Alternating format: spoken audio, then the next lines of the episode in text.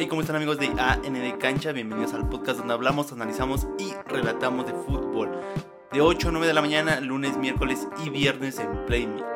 Hola, ¿cómo están? Espero que estén demasiado bien y vamos a tratar varios temas en este episodio eh, de todo lo que ha pasado alrededor de mm, la Liga Mexicana, la Federación, las cosas que creemos nosotros que han hecho mal y todos los temas que tienen, bueno, eh, tienen una congruencia, o sea, todos los temas se unen tarde que temprano, de todos los males eh, de, este, de esta federación se van uniendo.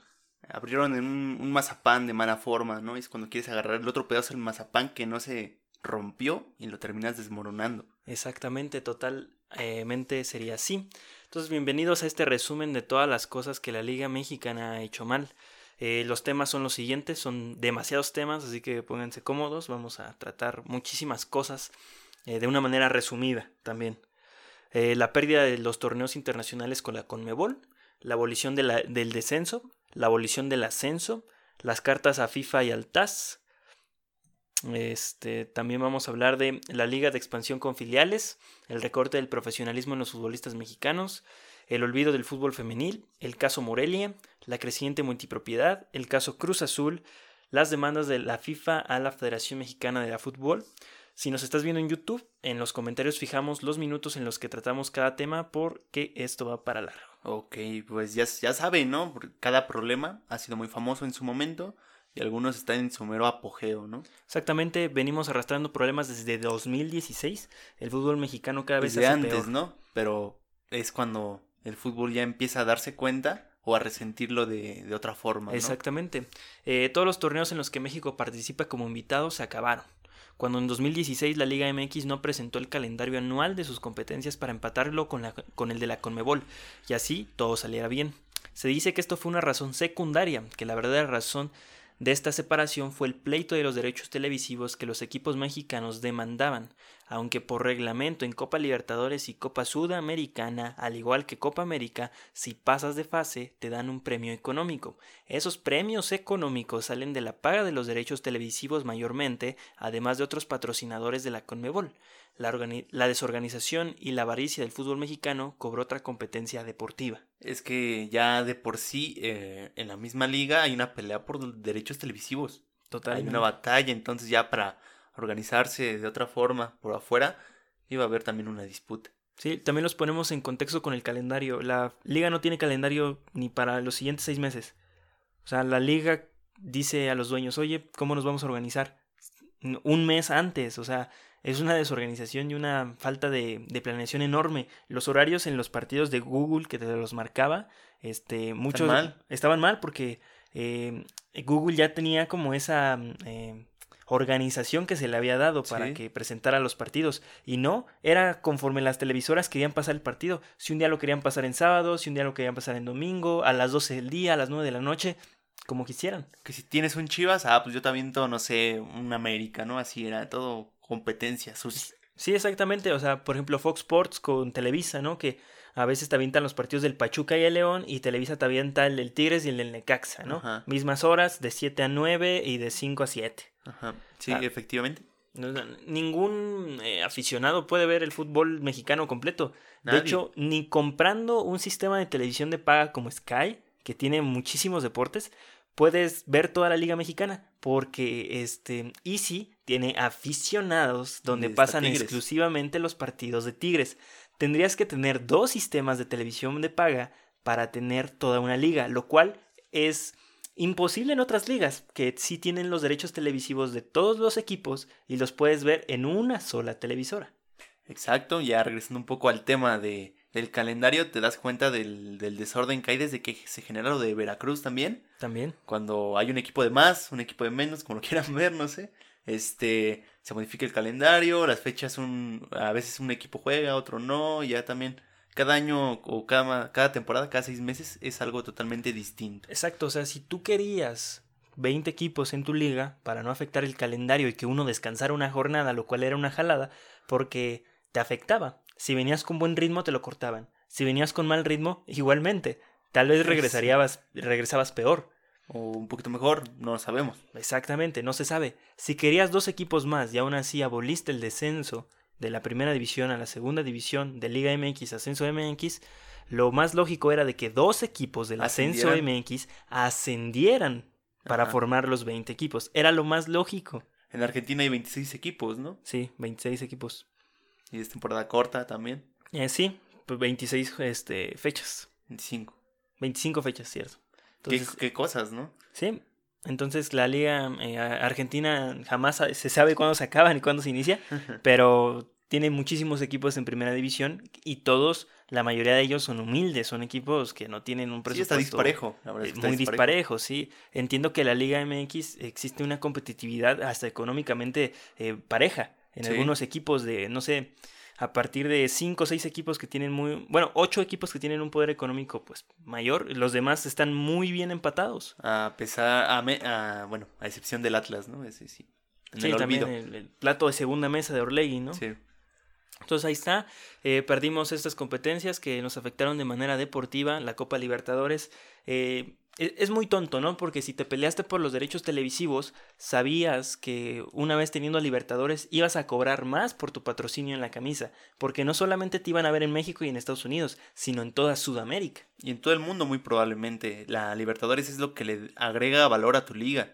Total. En el top, o sea, te van a voltear a ver no nada más eh, los mexicanos, sino todo el mundo. Sí, por eso equipos brasileños y argentinos están en, en los tops, porque han participado en Libertadores. Claro. Por eso la Liga de Ecuador se rankea mejor que la Liga Mexicana. Porque la Bundesliga, creo. Exacto, porque ¿por qué? Porque muchos equipos ecuatorianos han pasado a fases importantes de la Copa Libertadores. Es como jugar una Champions League aquí en América. Sí. O sea, ténganlo en contexto, o sea, un, un futbolista por eso tampoco va a costar lo mismo. No quieras pedir 10 millones por tu jugador mexicano de 20 años que solo ha jugado en tu liga mexicana y no ha ganado nada. Total. Lo habíamos dicho en el episodio pasado. Carnal, tranquilízate consolídate en México y después vamos a ver cuánto vales. Exacto. Ahí está. ¿Y por qué? Es que también no hay jugadores mexicanos que vayan a jugar a esos equipos. ¿Por qué? Porque en México ganas muy bien. Sí, es tu confort. O sea, mm, yo no veo mal que un mexicano vaya a buscar una oportunidad en Sudamérica. ¿No? Estaría muy bien. De hecho, es una liga de mayor nivel cualquier liga sudamericana. O sea, imagínate, en el top. imagínate un mexicano en Brasil, que es difícil, muy difícil, que un extranjero juegue en un club brasileño.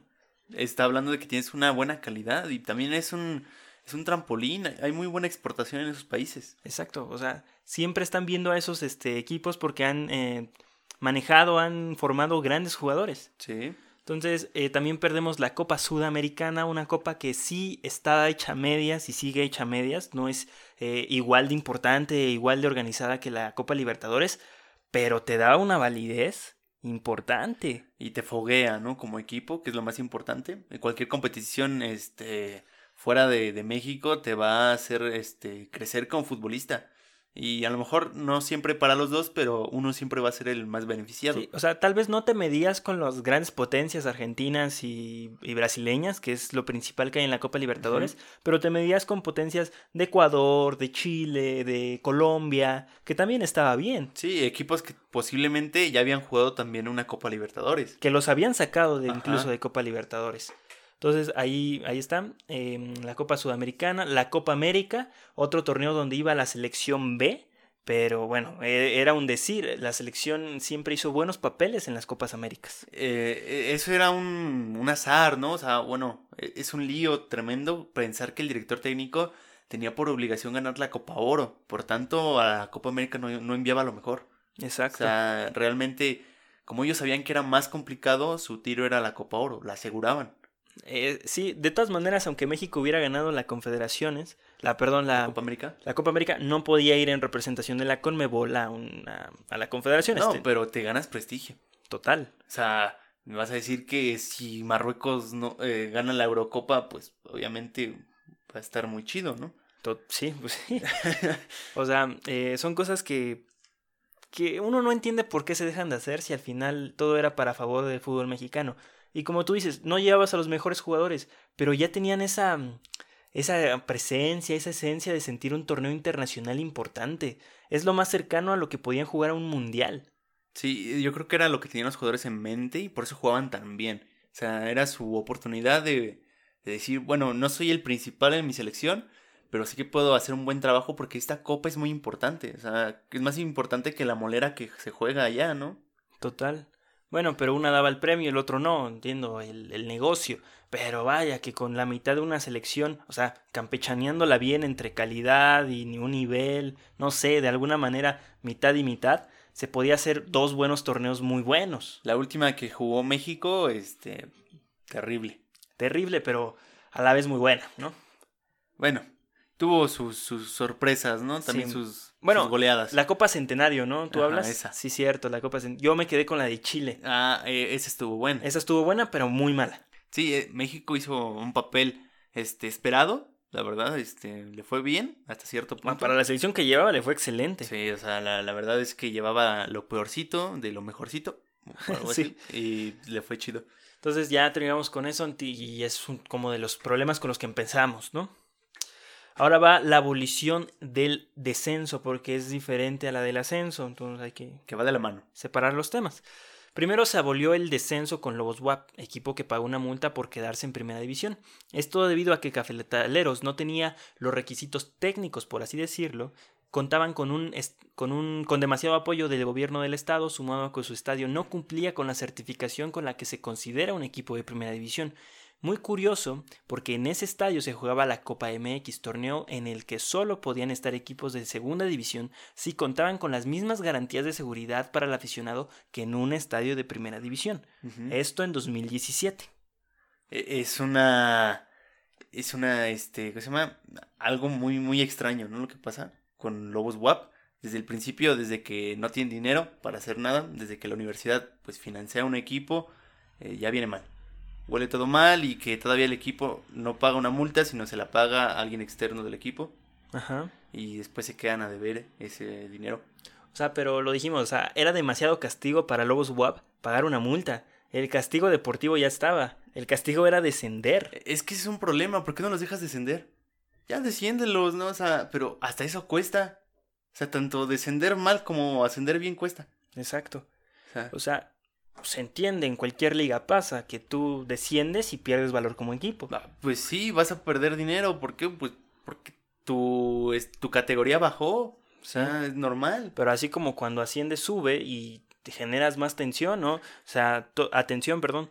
Todos los inversionistas están contigo, ¿no? Sí, claro. Eh, eh, y si vienes bien, vas a hacer una sorpresa y vas a tener a lo mejor, no sé, este, una buena temporada y vas a sorprender qué es lo que tuvo Lobos WAP. Tuvo una buena temporada una muy buena media temporada y la otra mitad, bueno, la, la, final, que cambiaron de director técnico y todo eso, fue un problema. Eh, ya, les fue, mal, pero ¿por qué? Porque traen dos años de desventaja del cociente. Tres, tres torneos Ajá, de desventaja. Eh, ahí también se habla de otro punto, de por qué el descenso y el ascenso nunca funcionó en México. Sí, porque Lobos WAP no fue el peor de los dos torneos. ¿No? Fue el peor del cociente de los dos torneos. Es distinto. Mientras que Veracruz sí había sido el peor de los dos torneos. Exacto. O sea, realmente la salvación aquí era, era muy difícil. O sea, entrabas en, el, en uno de los peores momentos para poder ascender.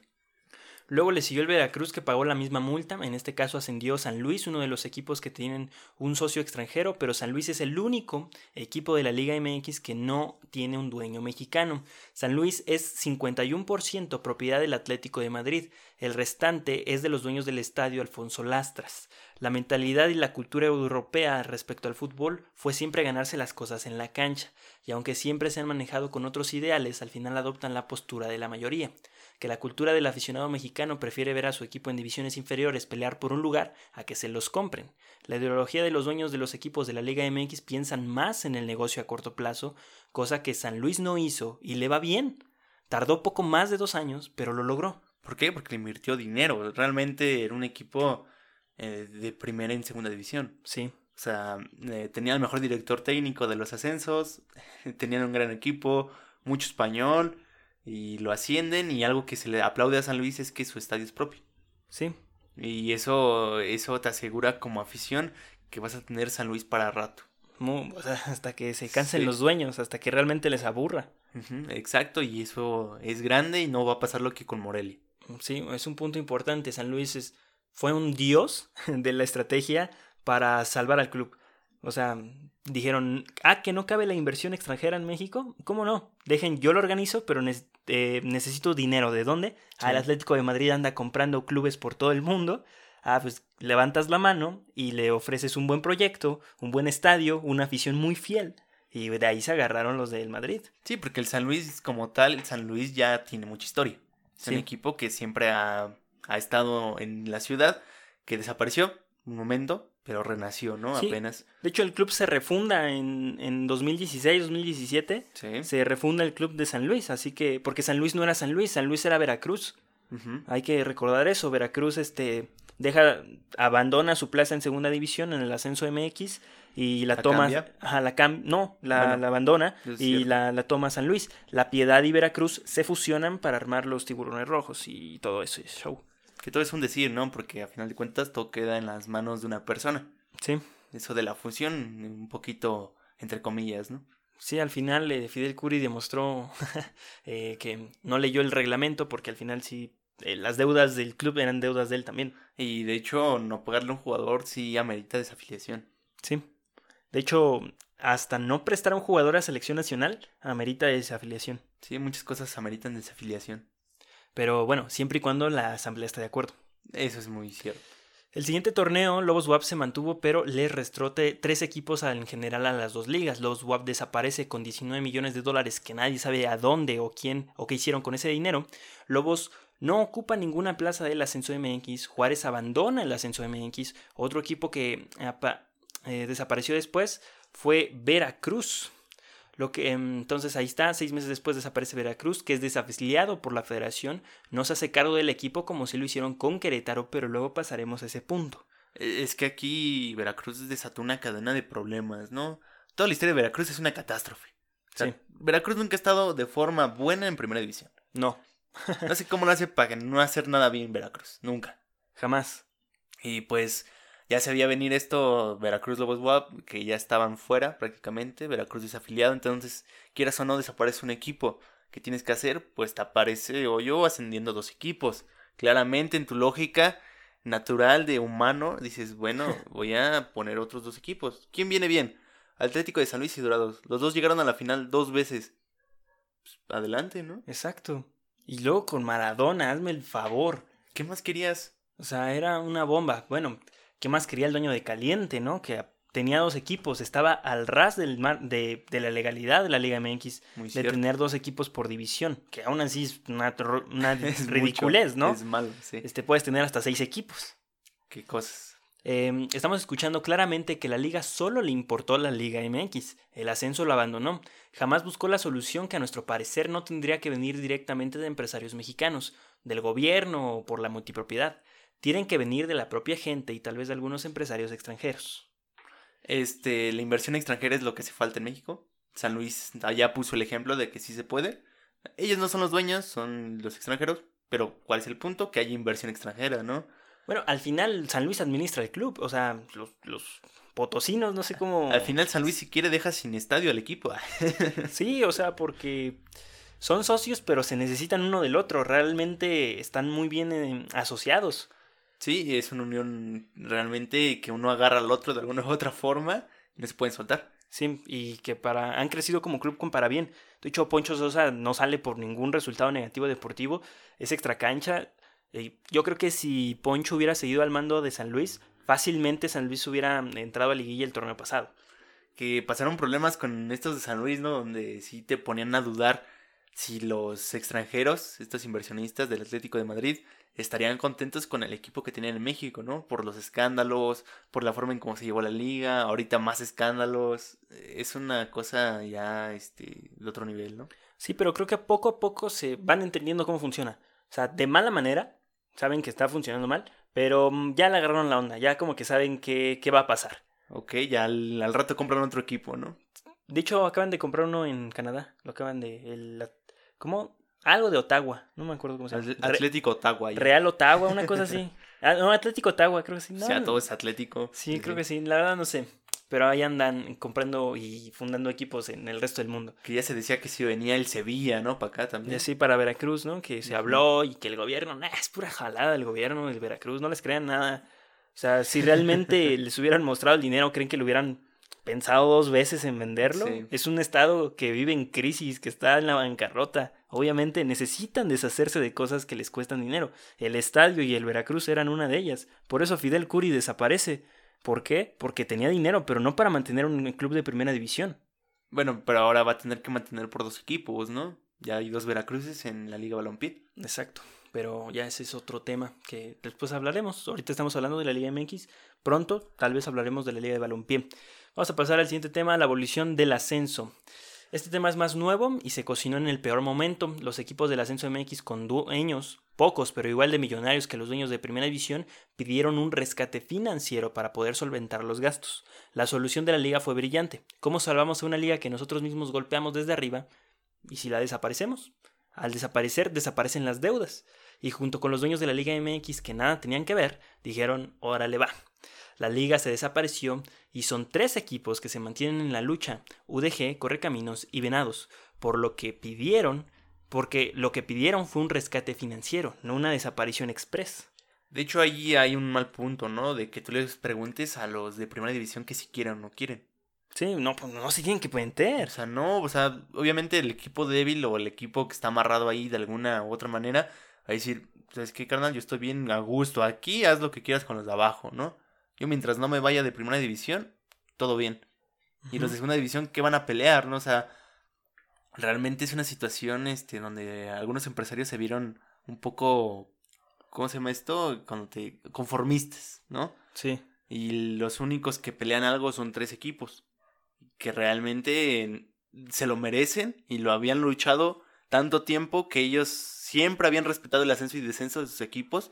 Que sí lo, lo- lo lograron algunos y ahora se quedan sin, sin este derecho. Sí, pero esto es político y del gobierno. O sea, el gobierno ya no quiere subsidiar fútbol. Ahora lo que van a subsidiar es el béisbol. O sea, porque es el deporte que ya quieren subsidiar. Ujú. Es, es, es así. Pero si tanto tiempo tuviste una estabilidad económica gracias al gobierno, ¿qué hiciste en todos esos años?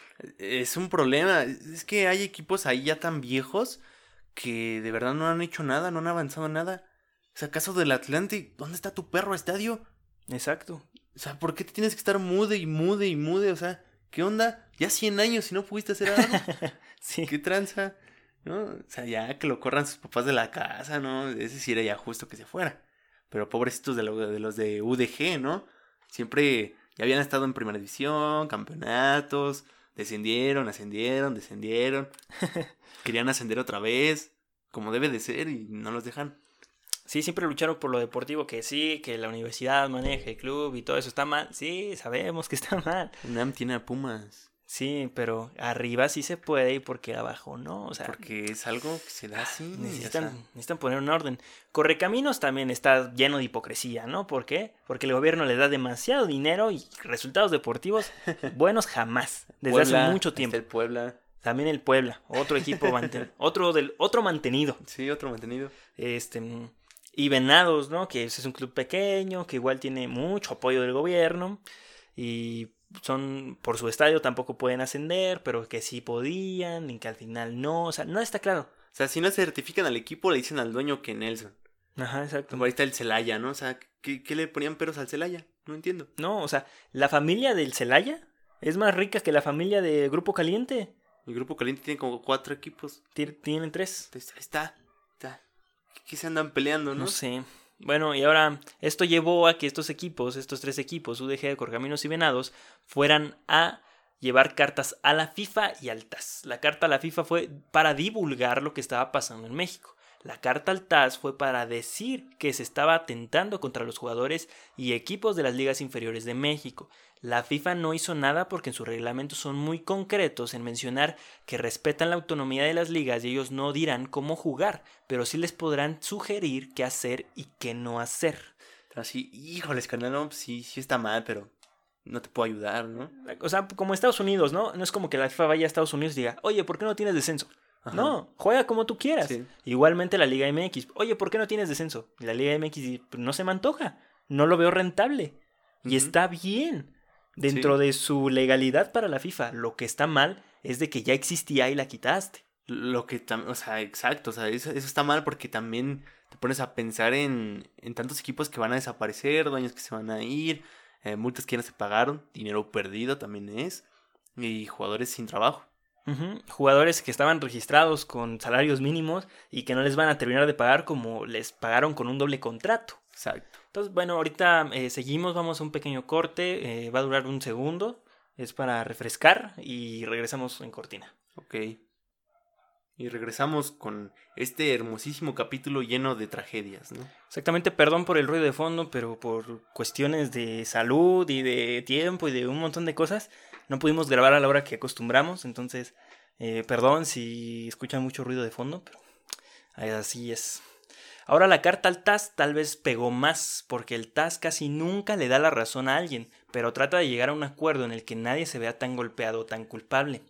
Entonces, reciente a esta carta, que no tiene una respuesta sólida, aunque el TAS se pronunció a favor de los equipos de afectados, salió Enrique Bonilla a decir que siempre no van a ser seis años, que siempre van a ser tres años. Pero que habían dicho, al principio habían dicho que eran cinco.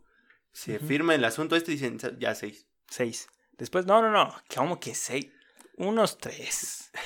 sí, de qué tranza, ¿no? Pero aquí el problema es que eh, estos equipos que dependen también de un presupuesto de alguna parte que no es suyo, este, no están dispuestos a dárselos, ¿no? Exacto.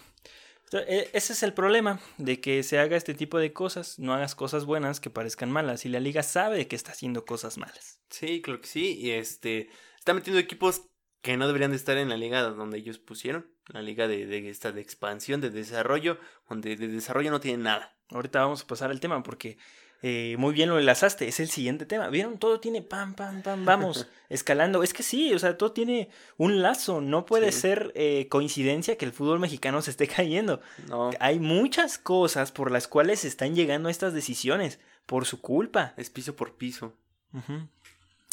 Ahora vamos a la creación de la Liga de Expansión con filiales, que es consecuencia de la abolición del ascenso que ya se jugaban con estas filiales, ¿no? Antes, pero en ligas En Liga Premier. Ajá. Entonces les explico rápidamente lo de las filiales. O sea, una filial es un equipo que es tuyo, pero no es tuyo. Así funciona una mm, filial. Sí, o sea, dependes de otro equipo, pero es tu equipo, pero no es tu nombre, porque es del otro equipo. Exactamente, o sea, por ejemplo, en Guadalajara, ¿no? Podría tener su filial que se llamara Chivas, literalmente así. Chivas, y Chivas jugarían en la Liga de Expansión, y mientras Guadalajara jugaría en Primera División. Chivas depende de Guadalajara, esa es una filial, así de claro. Eh, no comparten jugadores, no comparten plantilla, no es como el Real Madrid Castilla, no, no, no, nada, eso es otra cosa. Es otro equipo aparte, ¿no? Pero estos tres años sin ascenso y descenso, los equipos que sobrevivan jugarán una liga de desarrollo que promueva la formación de jugadores mexicanos entre 18 y 23 años de edad. Suena buena idea, ¿no? Pero en realidad hay un problema. Un gran problema que el fútbol mexicano arrastra, la multipropiedad. No solo serán clubes sobrevivientes del ascenso MX, también se van a sumar a las filiales de los equipos de primera división, en su esencia, equipos sub-21 para que se calen en una liga que promete ser competitiva, lo cual está muy mal. Esos lugares sobrantes tienen que ser para equipos de la Liga Premier. Equipos nuevos que no tienen dinero. Que tengan un proyecto aceptable, debido a que la única razón para competir en esta liga improvisada es el premio económico que se repartirá entre todos los equipos según su rendimiento, algo así como 10 millones de dólares o de pesos, no se sabe, pero de que son 10 millones, son 10 millones. Entonces, el primer lugar le toca más dinero y así sucesivamente. Ok, eh, es un problema, ¿no? O sea, realmente esta liga no les pertenece. Se supone, habían prometido que era para equipos distintos, equipos que no estuvieran en primera división, sino equipos con una necesidad de crecer em, económicamente y un poco deportivo, deportivo nada, porque pues no va a crecer deportivamente nada. No.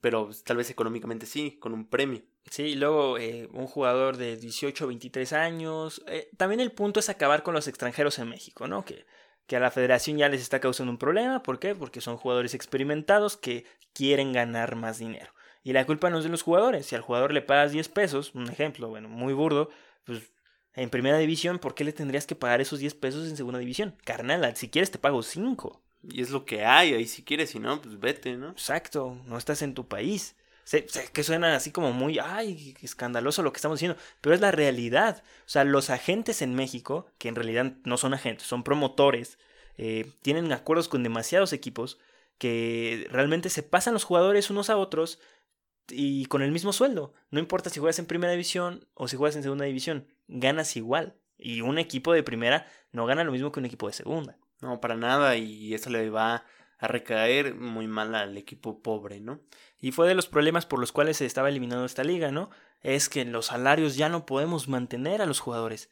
Bueno, ¿por qué la liga no puso un tope salarial como la MLS? Exacto. Tanto quieren el modelo del MLS, pues cópienlo bien, pongan un tope salarial y que ese sea repartido y que si quieres tener tres jugadores franquicias a los cuales tú con tu dinero les vas a pagar, ah, bueno, ese ya es tu problema. Es tu problema, ajá. y eso ya va de la manita del dueño. Exacto, pero si no, mira carnal, eh, tenemos 4, 5, 6 millones de pesos este, en salarios para todos en el año y se va a repartir de manera equitativa. Nadie va a ganar menos, nadie va a ganar más y va a ser una manera hasta indirecta de combatir la, el exceso de extranjeros en México. Porque ¿por qué vienen los extranjeros? Porque en México se gana bien. Claro que sí, y es una forma también de que ellos se protegen y ellos se dan un estatus de que son los mejores, ¿no? Cosa que ya no han hecho o han demostrado. Eh, queremos suponer que no se le dará dinero a los equipos filiales, así como a las filiales que están en la Liga Premier no tienen derecho a ascenso. Y ellos sí pueden jugar sin estadio, lo pueden hacer en una cancha cualquiera, o sea, todo está mal, y lo van a dejar peor, o sea, las filiales no van a aportar nada de competitividad, no van a aportar nada ni en lo económico, o sea, simplemente están quitando y restando lugares. Sí, exacto, y ya viene este, este proyecto mal hecho, ¿no? Donde ni siquiera tienen bien establecido quién va a ganar qué. Ajá, las reglas, Ah, no tiene nada establecido. O de qué, qué, faltan equipos. ¿Qué equipos van a meter? Que si va a haber o no de ascenso o descenso. Están ya también hablando de que a lo mejor ponen equipos y los van a sacar y van a meter otros y así. No tiene sentido. Hay muchos equipos en la Liga Premier que se le han pasado ahí en tercera división porque realmente la federación no los deja ascender. Hay muchos equipos que deportivamente se han ganado su lugar en el ascenso MX y no más nada. Sí, y volvemos al mismo, es porque la liga no te promete una ganancia económica con tus con tu subida de categoría, por así decirlo. No, es como de, ah, chido. Pásale. No tengo dinero. Ni modo. No, no, no es mi problema, ¿eh, papito? Te quedas. Se te dijo que tenías que tener dinero. No tiene sentido, o sea, obviamente, si creces deportivamente, consecuencia de eso, vas a crecer económicamente, o sea, no hay que ser muy inteligente como para hacer eso. ¿Cómo quieres que alguien invierta en tu equipo si no puedes ascender? Ah, no, ya ascendió, ah, pues me va a salir más barato eh, pues equipar al equipo, ¿no? Como empresa que, que vende uniformes. Eh, me va a salir más barato tener un patrocinio de televisión. Voy a comprar los derechos de ese equipo que seguramente no, no, no valdrán tanto. Exacto. Y así. Poco a poco y se va a armar un equipo tarde o temprano, ¿no? tal, vez va a descender inmediatamente. Pero ya estuvo ahí, ya probó lo que es estar ahí y va a querer regresar. Y es cuando creas la competitividad, porque sabes que te espera económicamente algo bueno, viniendo de lo deportivo. Sí, la recompensa es lo que estás buscando a final de cuentas. Entonces, ahí está. Em, ahora, según lo que hemos leído, los equipos en varios medios de comunicación, un equipo descenderá cada año y los equipos que asciendan a la Liga de Desarrollo lo tendrán que hacer de manera administrativa, o sea, eh, proponiendo un buen proyecto. Jaladas, ¿no?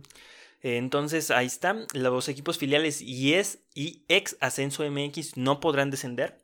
O sea, los dos equipos que aún existían no, no podrán eh, descender. Y porque otros sí, eh, volvemos a lo mismo, proteges equipos, no haces competitividad, haces que se conformen con lo mismo. ¿A dónde vas con esto? ¿Cuál desarrollo, no? Es que los empresarios son muy berrinchudos de, ah, ya descendí, ya me voy, ten tu equipo. No, no. ¿por qué? O sea, qué tranza, ¿no? O sea, siempre el empresario quiere la facilidad, ¿no? Económica de poder tener cualquier cosa que él quiera. Sí, eh, tenemos empresarios muy malos. La verdad, en México hay empresarios muy buenos, pero creo que ellos no están metidos en el fútbol. No, los empresarios realmente buenos de México andan en otras cosas. Los empresarios mediocres y que siempre han, los han ayudado el gobierno principalmente, siguen ahí en el fútbol. Por eso decimos que es una, un poco de hipocresía, ¿no? Que no le permitas al equipo pequeño o mediano ascender con ayuda económica de otro lado, cuando tus equipos de primera división así crecieron y así están creciendo. Exacto, o sea, que quieras corregir el mal que tú mismo creaste, va a estar difícil. Sí. Entonces, em, como dijimos, no tiene ningún tipo de sentido. Lo que está construyendo alrededor de este sistema de competencias es una liga elitista, donde creen que lo económico y el negocio a corto plazo es el gran negocio. Cuando dos o tres años que doten de dinero a las ligas inferiores estaríamos en una paridad de liga increíble, por lo menos en los equipos más humildes de este fútbol mexicano. Según con la pandemia se perdieron cerca de 80 millones de dólares en general para la liga. De esos 80 millones de dólares, ¿solo le darás 10 a 14 equipos? ¿Qué? ¿Cómo? O sea, No, o sea, carnal, creo que las, las cuentas no salen. ¿de dónde se va lo demás, no? Exacto, o sea, sí, o sea, sí sabemos a dónde va lo demás, ¿no? A 8 equipos. Sí.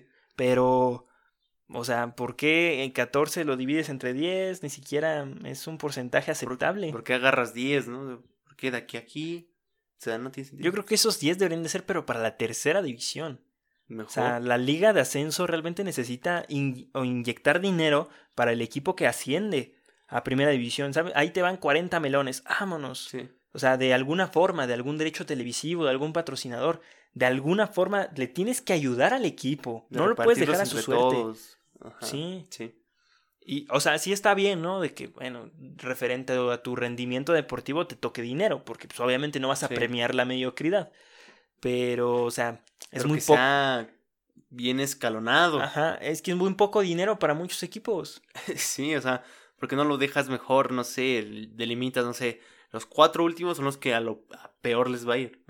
Los de ahí en fuera, equitativo. Sí, o- cierto punto. O sea, el equipo más jodido de la Liga MX cuesta 500 millones de pesos. Nomás ahí háganle la cuenta. Ujú. 500 millones de pesos. Más lo que se gasta del estadio y si tiene o si no, que casi nadie tiene, pues ya serían miles de millones de pesos. Estaríamos hablando de unos 2 mil millones de pesos si quieres un proyectazo como equipo. El caso de Cholos, yo creo que es de lo que llevan gastado realmente. Posiblemente. Ujú. Eh, entonces, ahí está.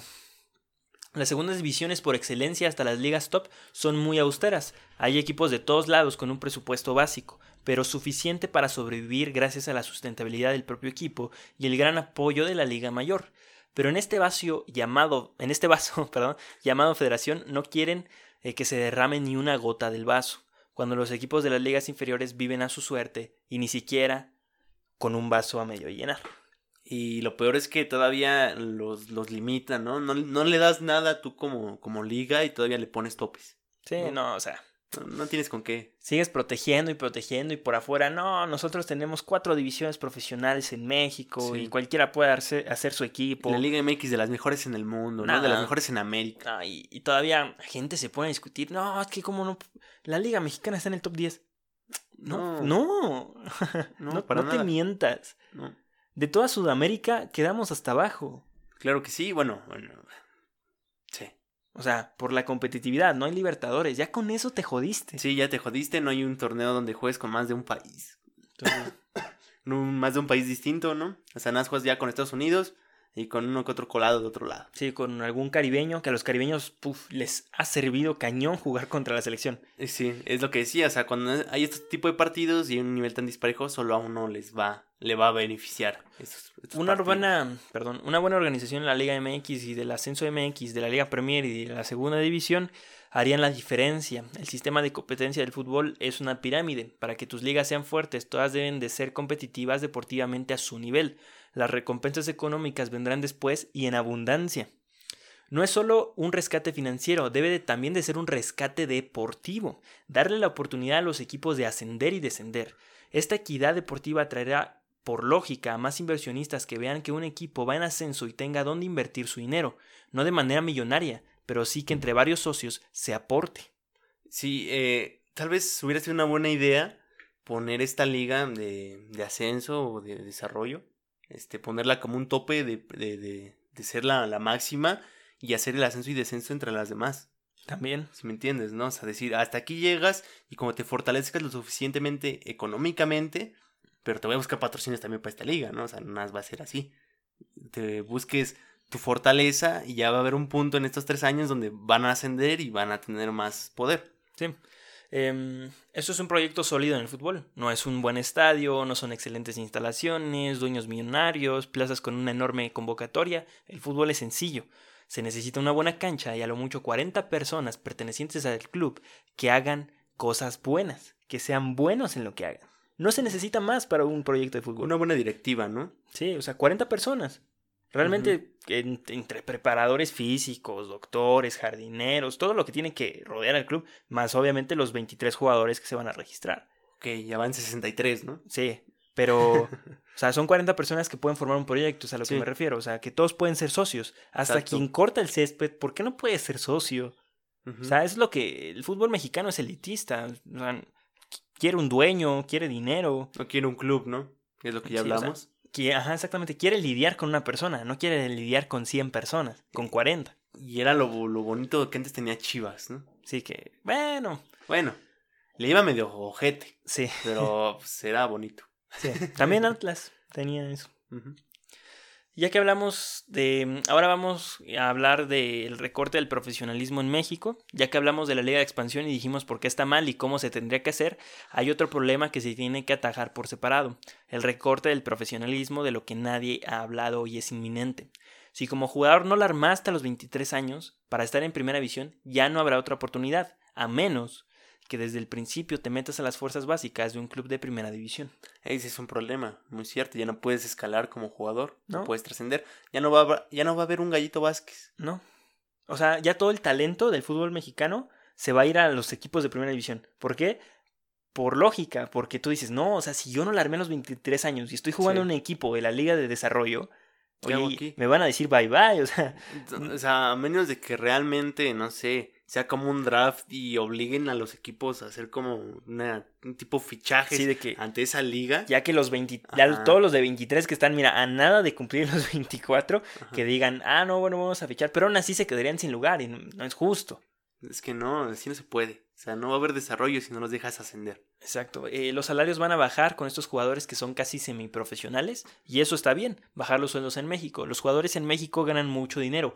Obvio, siempre hay estrellas que van a ganar más, pero en promedio un jugador de fútbol mexicano gana 21.453 pesos al día. Este promedio se alza mucho. De la primera división. Sí, de la primera división.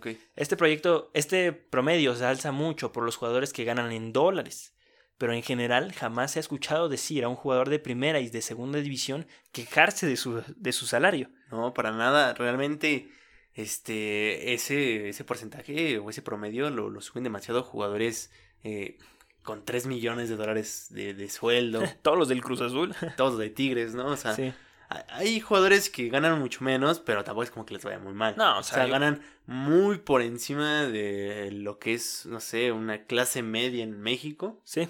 O sea, O sea, yo creo que un buen sueldo para un profesionista, creo que es unos 80 mil pesos al mes, siendo sala- asalariado, o sea, que tú Ujú, tengas sí. un salario, trabajes al mes, unos 80 mil pesos, creo que es un sueldo, puf, buenísimo en México. y que es como tu tope, ¿no? Siendo empleado, tal vez, de alguna Ajá, forma. Sí. Y este. Y no, o sea, un futbolista yo creo que gana un poquito menos de eso, unos 60, 50 mil pesos al mes. En cualquier equipo de la Liga MX que ya tenga un poco de experiencia, un jugador de 25, 26 años, seguramente viene ganando eso.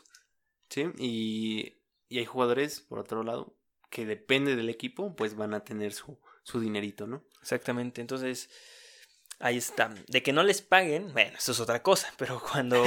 Tú Cuando- que te dejas, ¿no? sí, pero cuando les pagan bien, bueno, pues, se Sí, les, les da muy bien, o sea, bien. Que un jugador se muera de hambre, no, nunca. Jamás. Pero obviamente te mueres de hambre porque no puedes vivir con eso cinco años, ¿no? O sea, Sí. o sea, realmente la carrera de un futbolista se acaba a los 30, 35 años y te queda una vida por delante. Tal vez te quedan otros 30 años de vida en los cuales no puedes jugar fútbol. A lo mejor con, esos, con ese sueldo nada más duras, no sé, 8 años y te quedan 30 años de existencia. Sí, más. ¿qué, qué vas a hacer? Tienes una familia, Sí. este, tienes gastos porque vivías como rico, bueno, como un, como alguien de clase media, con una buena casa, que seguramente este, pagas demasiado de mantenimiento y cosillas así, entonces no es lógico que de repente te quedes sin trabajo. Debes de saber invertir tu dinero, pero pues, eso ya es de cada quien. Es de cada cabeza, ¿no? Si fuiste a la escuela o no fuiste a la escuela. El recorte de esto debe de, el recorte de esto de tener jugadores menores es de una manera de bajar los sueldos en general a la liga. Un chavo de 18 a 23 años no gana tanto como un jugador de experimentado y también existían los contratos de los jugadores de segunda división y de primera que cobran mucho sabiendo que el dinero del estado, sabiendo que es dinero del estado, pero pues ellos no tienen la culpa. No, dicen, tú págame, tú me contrataste. Exacto, lo que tienen la culpa son los dueños mediocres. Teniendo alrededor de 5 años, tienes alrededor de 5 años para formarte en el fútbol y si no la armas, vas a para afuera. Cuando hay jugadores que desde muy temprana edad son papás y lo único que saben hacer bien es jugar fútbol. Obvio, hay niveles, pero siempre tendría que existir una oferta digna de trabajo de la que se tiene que encargar la federación y la liga. Exacto, es un asunto en el cual jugadores este dependen totalmente su vida de esto. O sea, y hay jugadores de 28 años que en su vida estudiaron, no tienen una carrera universitaria y les estás quitando su trabajo. Ese es el asunto. Jugadores ya con familias completas, pero eh, gastos que mantener. Exacto, pero ese tampoco es, o sea, sí es el punto, ¿no? De que no sabes, o sea, no fuiste a la escuela, pero si eres futbolista profesional, realmente estudiaste el fútbol, de alguna manera eres un futbolista.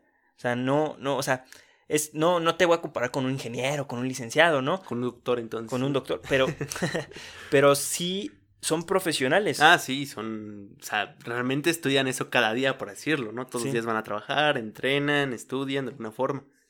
Entonces, ahí está, entonces... Eh, Pero nada se compara esos sueldos con los sueldos de que puede ganar una mujer, ¿no? O sea, yo creo que es muchísimo más bajo de lo que gana un jugador de segunda división. De hecho, ahorita vamos a pasar con el fútbol femenil. Todas las decisiones del fútbol varonil, bueno, esto ya es de fútbol femenil, empezamos con el tema de fútbol femenil. Todas las decisiones del fútbol varonil afectan al fútbol femenil que se les olvidó por esta pandemia. La desigualdad que hay en cuestiones salariales de una futbolista que gana en promedio 3.400 pesos al mes está muy mal. ¿Neta? Sí. No, ya ven, chavos. Un sueldo mínimo. Sí. Un sueldo mínimo por hacer lo mismo que a su nombre. Lo que ganaba Salcido en Veracruz, ¿no? sí. Eh, ¿Cómo vas a tener una filial en la Liga de Desarrollo pagando sueldos igual de míseros en lugar de invertir en tu equipo femenil? Que te que te demandó la, la, Federación y la Liga MX. Si de por sí los dirigentes y los dueños tienen una, eh, una capacidad muy pobre para dirigir las ligas varoniles, ¿qué esperábamos de una liga femenil? Lo único que hizo la Liga MX fue amarrar al fútbol femenil, cuando solo por hacerse dueños creen que pueden dejarla como una liga de relleno. El fútbol de femenil jamás será igual que el varonil, pero no con esto estamos diciendo que siempre será peor o que es peor. Al contrario, es un fútbol diferente, que encontrará su identidad y estilo, dos cosas que no tienen. ¿Cómo es posible que los equipos femeniles les compartan colores, el nombre, pero no un estadio digno? O siempre, a veces, solo cuando se les antoja cometen los mismos errores de una liga elitista, donde solo pueden tener equipos femeniles los equipos de primera división varoniles, porque cuando se vendió Lobos también se fue el equipo femenil, y lo mismo con Veracruz. El fútbol femenil es, es golpeado y carga con consecuencias de cosas en las que no tienen nada que ver.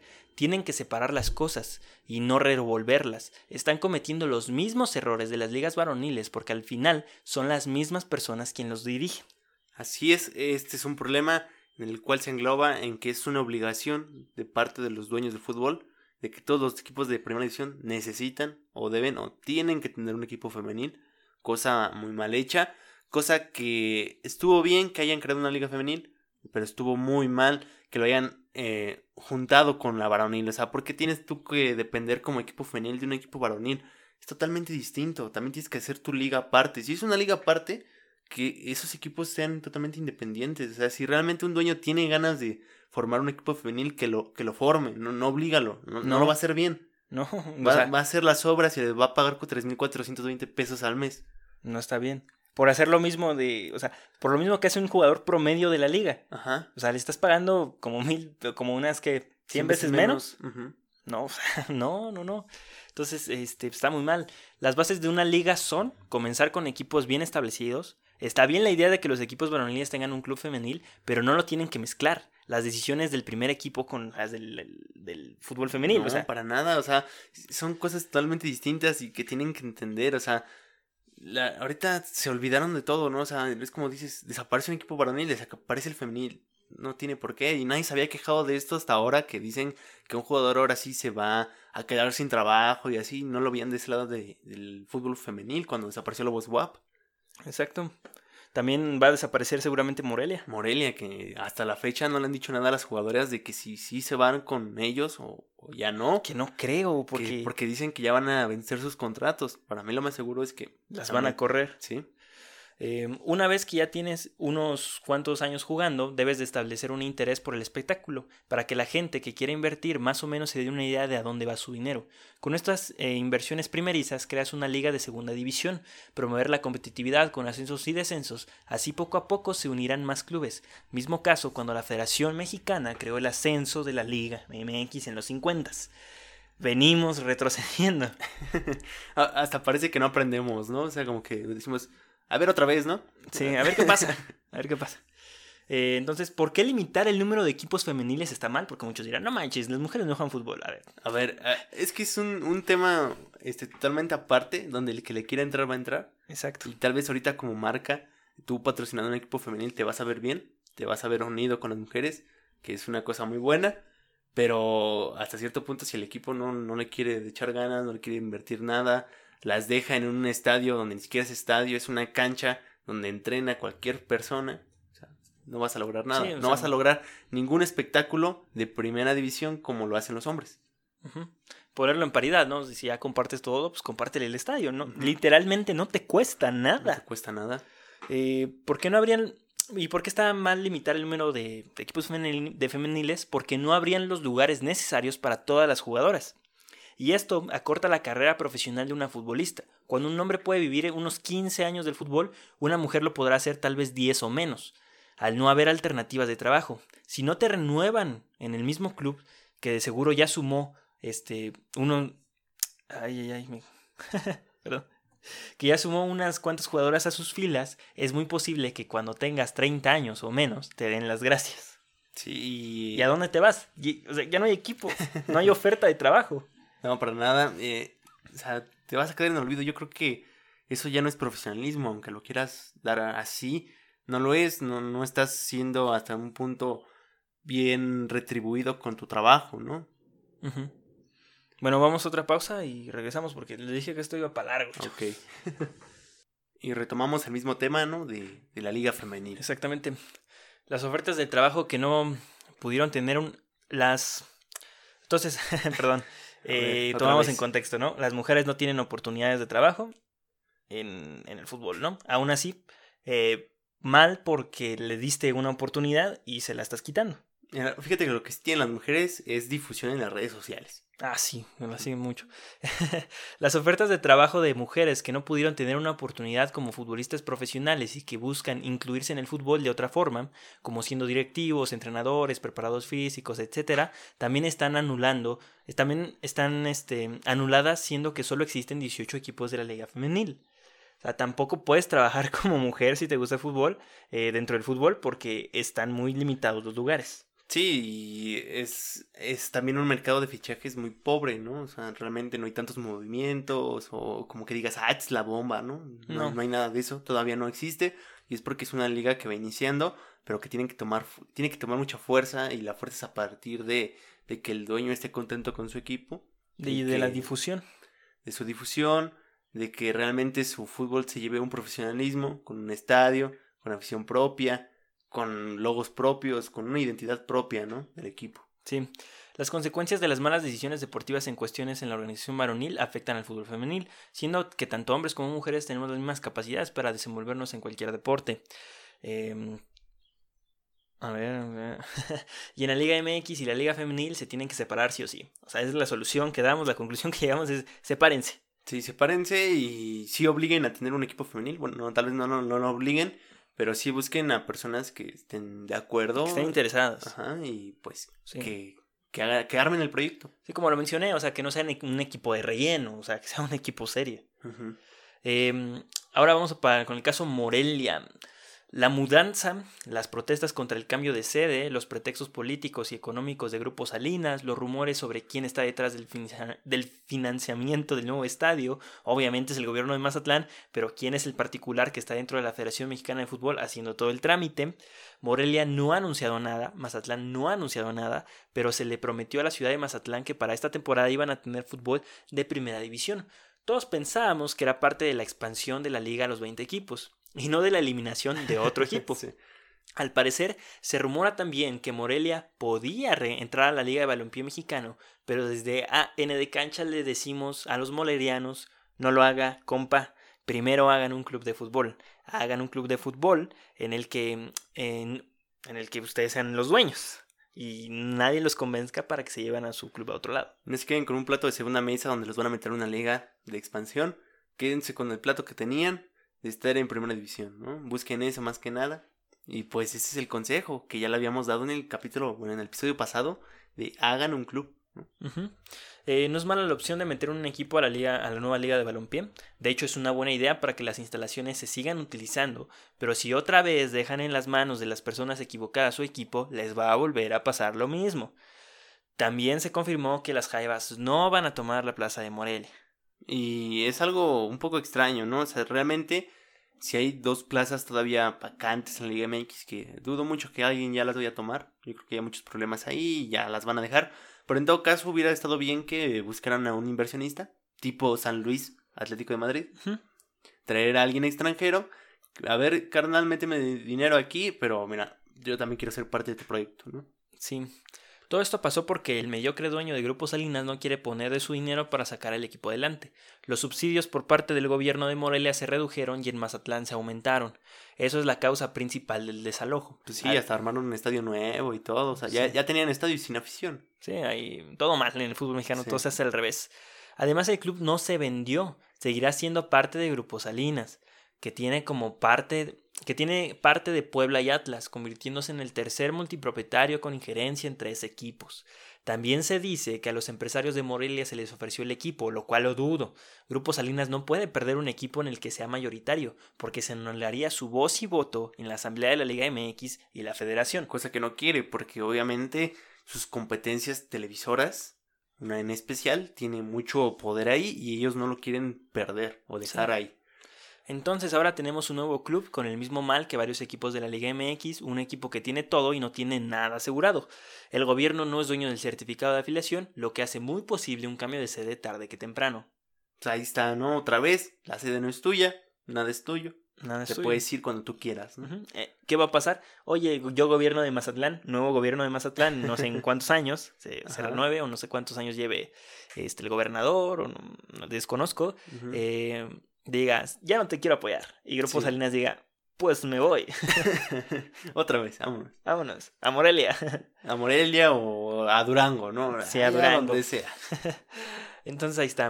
Aumentó la y esto, este, ya, fue un problema de Morelia, un problema que está justificado porque sabían que iba a pasar. Fue confianza de del gobierno de Morelia, fue confianza de Grupo Salinas y la peor de todas, la confianza de la afición. Y lo peor es que juegan con los sentimientos de uno, ¿no? Porque piensas que vas a volver a ver a tu equipo. Pero pues no. o sea, Y pero- a menos que esto pase tres años rápidos y su equipo pueda ascender a la primera, cuando ya haya otra vez ascenso, pues tal vez sea posible o nunca ver a Morelia en primera división. Sí. Se habla, ¿no? De que va a llegar Ates de Morelia y este un equipo de Morelia también este para la Liga de Balompié, ¿no? Que, Ajá, sí. Que van a tener dos equipos, pero uno no va a jugar en el estadio Morelos, va a jugar en otro estadio. El Real San José, creo que se llama una cosa así. Ok. Estaba no leyendo. Sí, no, quién sabe, pero el punto es de que sí está bien que se siga utilizando el estadio porque si no va a entrar en el Sí. abandono y un montón de ¿Para qué cosas. quieres un estadio que no vas a usar, no? Entonces, no, que genera gastos, ¿no? O réntalo de salón de fiestas o algo así. sí, yo, haz algo. Entonces, estos problemas es por el, aumento de la multipropiedad. O sea, si a TV Azteca no se le permitiera tener otros equipos, jamás hubiera pensado en dejar Morelia. Es que porque una televisora se tiene que meter en propiedad o en inversión de equipos cuando tú te dedicas a transmitir partidos. Sí, o sea, no está mal que un empresario invierta, pero sí está mal que interpongas tu negocio por encima del objetivo principal, que es tener un equipo de fútbol. Sí, tú lo que quieres se supone, lo que tú quieres es transmitir fútbol.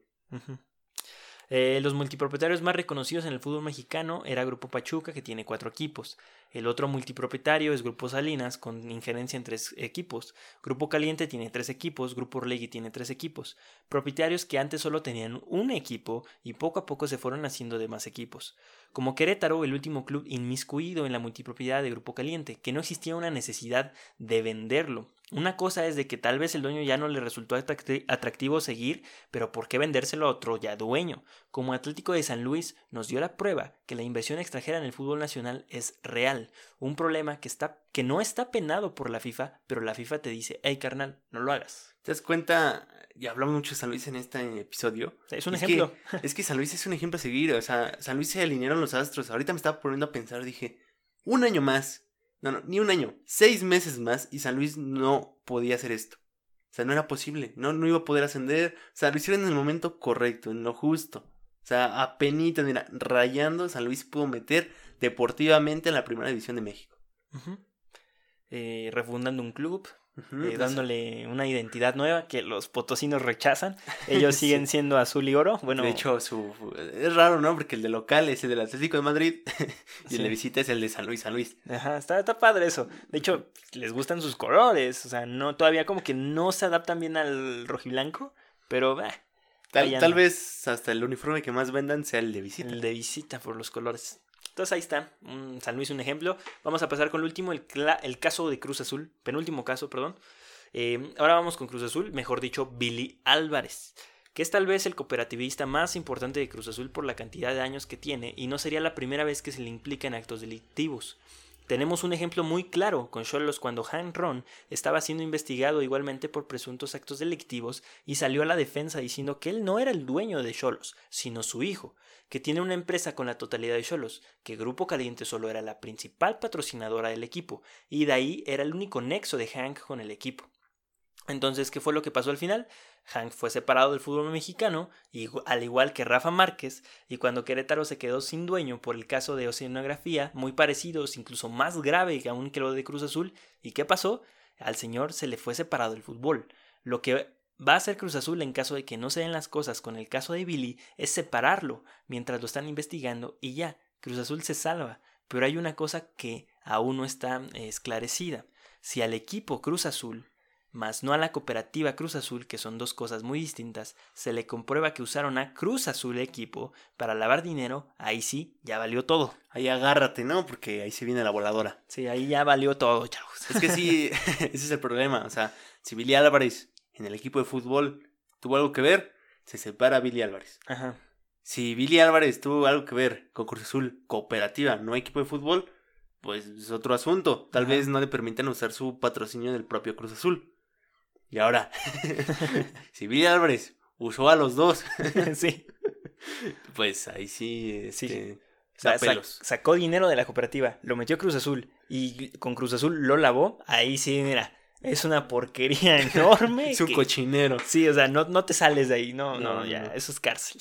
Mejor usas a Cruz Azul Hidalgo, ya lo asciende. Sí, este, otro problema también que va a pasar con Cruz Azul Hidalgo, ¿no? Una afiliación, ¿no? Sí, este, lo cual resulta muy poco, entonces, em, lo cual resulta muy poco probable que hayan utilizado a Cruz Azul para esto, lo explico. Si Billy lavaba dinero con empresas fantasmas, como se presume que lo hacía, ya sacaron la razón, Ok. Empresas fantasmas, el problema es del señor Billy, pero se utilizó al equipo para lavar dinero, un ejemplo muy burdo es, Cruz Azul compra un jugador de 5 millones de dólares, ¿no? Ajá. Y Billy dice, ¿qué creen? No costó esos 5 millones, costó 3. ¿Dónde están esos 2 millones de dólares restantes? Ah, pues se los quedó matosas. bueno, esos 2 millones de dólares, quién sabe dónde están, pero están bien lavados. Eso es como cuando el chavo vende los churros que le encargó don Ramón, pero los hizo doña Florinda. El chavo compra sus propios churros con un peso y se termina comiendo todos los churros. El chavo ganó. Lavó dinero. Sí, no, bueno. sí, O lavó churros, no sé. la- o sea, jamás se gastó su dinero y se comió lo, lo que no le pertenecía. Sí. Lo mismo pasa con las empresas fantasma. Son empresas que físicamente no existen, pero realizan algún servicio que tampoco existe, y, pero sí les pagan con dinero que existe. Y entonces eso se le llama que estás pagando a personas que no existen. Exactamente, eso es fraude. Es un fraude enorme y te estás autopagando. Sí, y pues así se lava dinero. Ya Así. pasó por una persona, pero esa persona resulta que tú eres 100 personas y pues ya todo es tuyo. sí, exactamente. De alguna manera tienes un negocio exit- exitoso que no es exitoso, pero tú lo declaras así. Pero sale dinero. De esos, o sea, el problema es de que es delincuencia organizada, ¿no? Porque es otro problema. No solamente es Billy, delincuencia organizada. O sea, Hay más personas. Hay gente atrás de Billy. Entonces, ¿quién se lleva el dinero? Exacto, la empresa fantasma. O sea, Billy Álvarez y sus colaboradores. Y sus demás Billys a lo mejor también son Sí, fantasmas. o ¿no? sea, ese dinero no se le va a inyectar a Cruz Azul. El No. dinero de Cruz Azul venía de otro lado. De otro lado. Viendo varios comentarios sobre el tema, lo comparan con la Juventus. Cuando los descendieron por hacer trampa en apuestas. Y ahí se le castigó al equipo porque el equipo fue utilizado para hacer fraudes. Pero es distinto. Sí, es totalmente distinto. Porque ahí son apuestas, aquí estás hablando de crimen organizado. Ujú. O sea, ahí realmente el dinero sí existió, pero estuvo mal utilizado porque pues ya sabías dónde ponerlo, ¿no? Pero aquí realmente es dinero que se puso en juego y no sabes a, a quién o con quién lo utilizó. Son actos de corrupción diferentes, pero ambos son actos de corrupción. Eso iría más si le comprueben algo a, a Hanro, ¿no? Que en ese- su momento fue. Sí. Y eso era más ahí. La Liga MX tendrá la culpa de muchas cosas, pero de esta no en especial. No hace mucho Hacienda hizo una colaboración con la liga para tener unas finanzas más sanas y organizadas, ya que había jugadores que por fuera ganaban más de lo que los equipos registraban. Otra vez, los impuestos, ¿no? Evadir, evadir y no pagar, que al final pagar bien te va bien si pagas los impuestos. Por eso, si, si alguien no entendió lo de Salcido hace rato, es de que Salcido estaba, según registrado con el salario mínimo en Veracruz. Cosa que obviamente el capitán Salcido no creo que lo haya hecho posible, ¿verdad? no, pues no. Entonces, eh, ¿y por qué hasta ahora sale a la luz lo de Billy? Bueno, pues el gobierno necesita dinero. Eh, lo están cobrando de todas las empresas que no están acostumbradas a pagar y a declarar por completo todo el dinero que ganan. y se dieron cuenta que le estaban cobrando un fantasma, ¿no? ¿Dónde están esos 44 millones de dólares, Billy? Sí. Este, no está mal por parte del gobierno, es una, es una buena opción para que los empresarios que se ostentan de cargar al país ahora realmente lo carguen después de todo lo que los mexicanos han dado por las empresas nacionales y extranjeras. Entonces, ahí está el caso de Billy, que por votación de la cooperativa puede ser expulsado por indisciplina, pero no creo que él solo haya hecho todo eso. Tampoco creo que vaya a la cárcel, seguramente llegarán a un acuerdo de esos 1.200 millones de pesos que nadie sabe de dónde salieron y a dónde entraron, y se acabarán con este show que con tanta especulación solo entorpecen la investigación. En cuestiones de reglamento, la Liga MX sabe cuánto dinero entra y sale del equipo, pero la liga no se detiene o se encarga de ver la procedencia de ese dinero. Otra cosa que está en el reglamento es de que al momento de afiliarte a la liga se deslinda de cualquier acto ilícito de los equipos y de los dueños de los equipos. Lo de Cruz Azul se va a arreglar, tal vez de una manera no tan rápida, pero sí corta. De hecho, todavía hay tiempo para arreglarlo en buen, en buen momento, ¿eh? De hecho, para ver allá este problema. Y yo creo que Cruz Azul se va a salvar por la nada, ¿no? Es un gran equipo, yo creo que se va a defender con todo lo que tiene. Es un es un este una institución muy poderosa en México y que no creo que haga más daño que dar ese dinero, ¿no? Sí, o sea, además las cooperativas, estaba leyendo las organizaciones de cómo es una cooperativa así, tienen muchas, este, como, como al ser de los mismos empleados de los trabajadores de la cooperativa, tienen demasiadas facilidades y un montón de cosas, este, fiscales para que realmente no pagas tanto dinero de impuestos. Porque como se dividen tantas personas, es como si le cobraras a una persona en particular y no a la cooperativa en general. Eso sí, y, pero Billy quería más dinero. Sí, de- ha estado robando, o sea, todos sabemos que Cruz Azul ha robado demasiado dinero, o sea, no es como que... Pero es el problema de la empresa. Ah, sí, eh, volvemos a lo mismo. Es caso de la cooperativa, no del equipo como tal. Sí, que sí, cabe sí. aclarar que el equipo no es de la empresa. No, el no, equipo es una cosa totalmente distinta que lleva el patrocinio de, de Cruz Azul. Sí, o sea, una cosa es Deportivo Cruz Azul y una cosa es la cooperativa. Una cosa es Billy Álvarez y otra cosa es eh, el presidente de... Bueno, que es el... Billy es el presidente de Cruz Azul. Pero ahí es cuando hablamos de que lo tienes que separar. Ajá, o sea, legalmente están separadas y eso es lo que le está ayudando a Cruz Azul de, de todo, ¿no? porque De que no lo eh, enculpen también como un club. es una vez más cuando la liga hizo bien su reglamento para defenderse. Sí, esos carnales, para ellos no se les pasa nada. No, ¿eh? Entonces ahí termina el tema de Cruz Azul, ya saben, se va a arreglar, chavos, que ah, solamente es porque no hay fútbol y no saben qué sacar. y te empiezan a decir cosas que no van. Que no son de fútbol. Exactamente. De hecho, este, esto ha pasado con, últimamente con los empresarios, se les está pidiendo que paguen. Sí. Y si alguien lava dinero, si falta dinero, no lo meten a la cárcel, le dicen, Paga. págame, porque si te meto a la cárcel te lo vas a quedar, carnal. Sí. ¿Sabes qué? Págamelo y vamos a quedar tablas, nos organizamos de alguna manera de esos 1.200 millones. Tal vez al gobierno de México le toque una buena tajada. Tú y- limpio, yo limpio. Ajá, y ya lo demás, no sé qué, qué se vaya a hacer. De hecho, se congelaron las cuentas de Billy Álvarez, pero se descongelaron para pagarle a los trabajadores de Cruz Azul, Ah, porque mira. de ahí viene todo el dinero para la repartición. Solamente tienen dinero para pagar a los trabajadores, y en este caso, para pagarle a los jugadores de Cruz Azul. Y también les pagas a los fantasmas de una vez. ¿no? sí, todo. Entonces ahí está el tema de Cruz Azul. Y pasamos ahora sí al último tema, las supuestas demandas de la FIFA a la Federación Mexicana de Fútbol. La FIFA solo puede sugerir qué hacer, no, te puede, no se pueden meter con la organización de la liga. La FIFA en ningún momento prohíbe la multipropiedad, pero sí te dice que no es recomendable, ya que si a la FIFA se le pone en riesgo por esta práctica, la FIFA no va a investigar. La FIFA te va a quitar los equipos por tres años. Como la FIFA no se, con la FIFA no se juega y siempre estamos al margen de lo prohibido. Entonces es real lo que dijo Bonilla. La FIFA nos sugirió eliminar la multipropiedad. Y esto yo no lo tomaría como una sugerencia, sino como un aviso. Entiendan, la FIFA no investiga a fondo, solo ve por encima y si estás mal, te borra. Exacto, la FIFA no se mete nada de lo que tú hagas, es tu casa. La FIFA solo es como, no sé, esa persona gobernante que está viendo que hagas lo correcto pero cada quien tiene su casa, cada quien pone sus reglas en su casa. Nada más que si tú rompes una regla del gobernante que es la FIFA, pues ahí sí se va a meter. Exacto.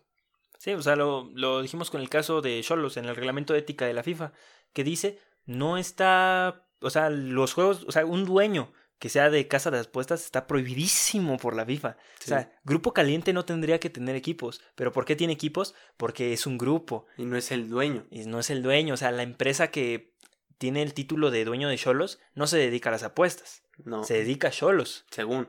Ajá. O sea, y este, y son como las fugas legales, ¿no? De que hay mucho grupo en el fútbol mexicano. Lo pueden ver en el episodio de fútbol mexicano y los grupos. Ahí explicamos totalmente cómo funciona el reglamento de la FIFA y cómo funciona el reglamento de ética de la Federación Mexicana de Fútbol y que los dos son similares. O sea, te dicen, no lo hagas, pero mm, sí lo puedes hacer, pero ten cuidado. O sea, ya verás tú qué haces bien y qué haces mal. O sea, yo te recomiendo que lo hagas bien. Sí, o sea, por ejemplo, la Federación Mexicana de Fútbol, bueno, la, perdón, la Liga Mexicana, este, la Liga MX, no investigaría a Cruz Azul cuánto le debe, ah, perdón, a Veracruz, cuánto le debían a sus jugadores Fidel no. Curi. No, no, no. Ellos dijeron, no le estás pagando, no voy a investigar por qué o qué. No, te voy a desafiliar. Tan fácil como eso. Y así funciona, no se investiga, se ve por encimita, ah, que no le están pagando, vas para afuera. Igualmente la FIFA, si ponen en riesgo a la FIFA por la multipropiedad, o sea, el nombre de la FIFA, no manches, o sea, llega la FIFA, agarra a Cholos, a Pachuca, a Orlegui y le quitan los equipos por tres años. Y no va a investigar, no va a saber si amañaron partidos no va a preguntar, no. No, no, no. No, no, no, o sea, pura especulación y con eso le basta a la FIFA para quitarte los equipos tres años. Ahí dice que con tal, o sea, nada más con que sea sospechoso, o sea, tantito, de que digas, ah, mira, te voy a investigar. Y el que busca encuentra, dicen, y pues te va a atorar, ¿no? Sí, o sea, solamente con, por ejemplo, la final de León Pachuca, ¿no? Esa siempre la ponemos de ejemplo. Pachuca la tenía que ganar, ¿no? O sea, Pachuca tenía el mejor delantero de la liga. Sí, o sea, Pachuca la tenía que ganar y tiempos extra y todo. No decimos que fue comprada porque no tenemos pruebas, pero por la dudas. Ah. pero por la multipropiedad surgen estas dudas que manchan a la Federación y manchan a la FIFA, que sirven como especulación y es lo que la FIFA no quiere. Exactamente. La, bueno, y que si quiere te, te borra con la buena especulación. Exacto. Entonces ya llegamos al final de todos estos temas por los cuales el fútbol mexicano se está cayendo. Así es, es un mazapán ya bien desmoronado. Entonces ya hemos llegado al final. Que por fin. Ahí está, pues ya saben, síganos en todas nuestras redes sociales como arroba Cancha, en Twitter, Instagram, Facebook y TikTok. Estamos en YouTube como Cancha y en todas las plataformas de podcast disponibles como Cancha. Ya también estamos en Play Exactamente a las 8 de la mañana por la radio digital. Primero se, su, primero se transmitirá por premio en vivo de 8 a 9 de la mañana y posterior se retransmitirá o diferido, estará por YouTube y todas las plataformas de podcast. Ahí para cuando lo quieran escuchar o ver. Exactamente. La facilidad ahí está, pero si quieren ser de las primeras personas pueden ir a la radio digital. Así que ya saben, suscríbanse, denle like, compartan, comenten y pues espero que se lo hayan pasado bien. Exactamente, espero se hayan quedado con algo de todo lo que hablamos y eso es lo más importante. Hasta luego.